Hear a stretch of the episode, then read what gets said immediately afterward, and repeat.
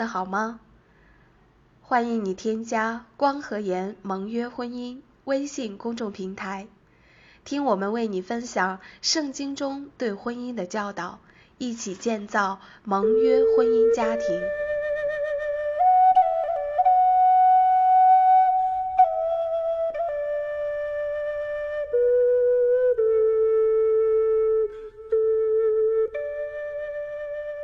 丈夫要爱妻子，像基督爱教会一样。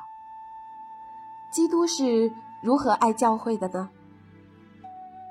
他为教会走向十字架，牺牲了自己，这就是舍己的爱。在做婚姻讲座的时候，我常会问丈夫们：当有人要在你面前欺负你妻子的时候，你们谁能挺身而出为妻子舍己的，请举手。告诉你，大多数丈夫都会举手。的确，为保护自己的妻子免受非礼或伤害，我相信许多丈夫都会毫不犹豫地挺身而出去拼命的。凭着一股血气，对于一个男人来讲。这也并不是什么特别难做的事情，有很大的一部分原因也是为了维护自己的尊严，所以也没有什么可夸耀的。可是，如果在日常生活中的各个层面都能舍弃自我的利益，去照顾、包容、体谅、珍惜并取悦自己的妻子，那可就不是一件容易的事情了。因为舍己，就是拿走自己。作为一个有罪的人，我们谁能不爱自己呢？大多数情况下，引致夫妻争斗的都不是原则性的问题，而是两个人都觉得自己受了委屈，觉得我吃亏了，因为亏了，所以就要争回来。两个人都要争。就一定斗起来了。夫妻争斗就是在彼此告状、彼此定罪。我是神圣不可侵犯的，这就是骄傲。骄傲也是天使堕落的主要原因。保罗说这是大错，不是小错。格林多前书的六章七节，你们彼此告状，这已经是你们的大错了。为什么不情愿受欺呢？为什么不情愿吃亏呢？圣经要我们舍己，意思是面对比自己软弱的妻子，即便是吃亏了，也要放弃自己的权益，甘心受委屈。这就是效仿基督。当我在婚姻生活中感到十分委屈时，上帝对我说：“你委屈，说明你还不委身。”委身后就不会感到委屈了。原来我们所经受的委屈，都是上帝用来对付我们的手段。舍己，就是打磨掉我们的骄傲，造就谦卑的品格。基督是如何为我们舍己的呢？基督不仅最终为我们而死，而且他来到这个世界上。本身就是舍己为我们而活，他本是万王之王，万主之主，却离开至尊的宝座，来到尘世，放弃自己应有的权利。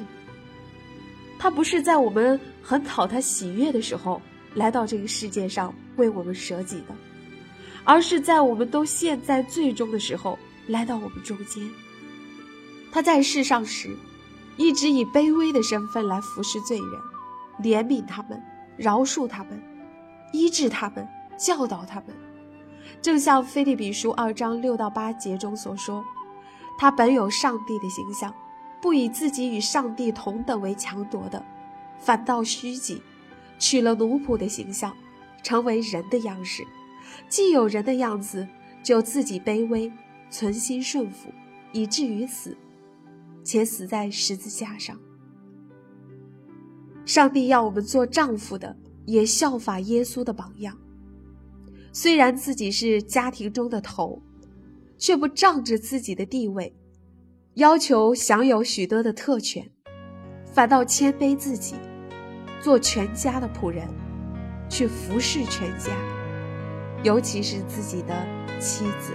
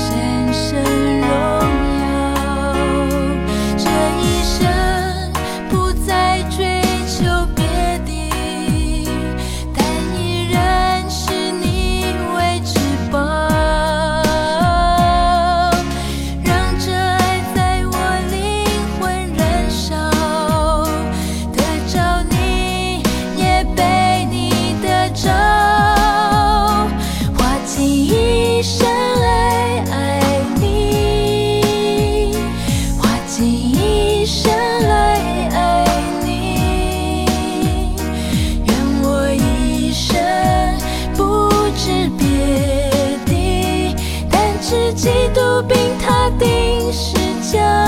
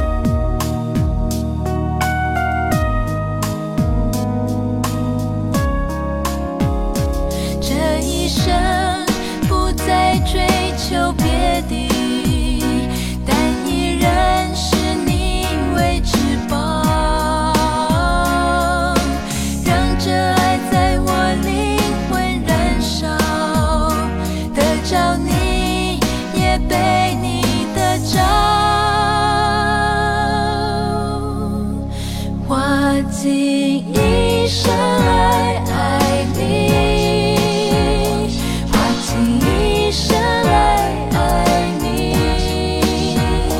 用我一生不知别离但知己都并他定时交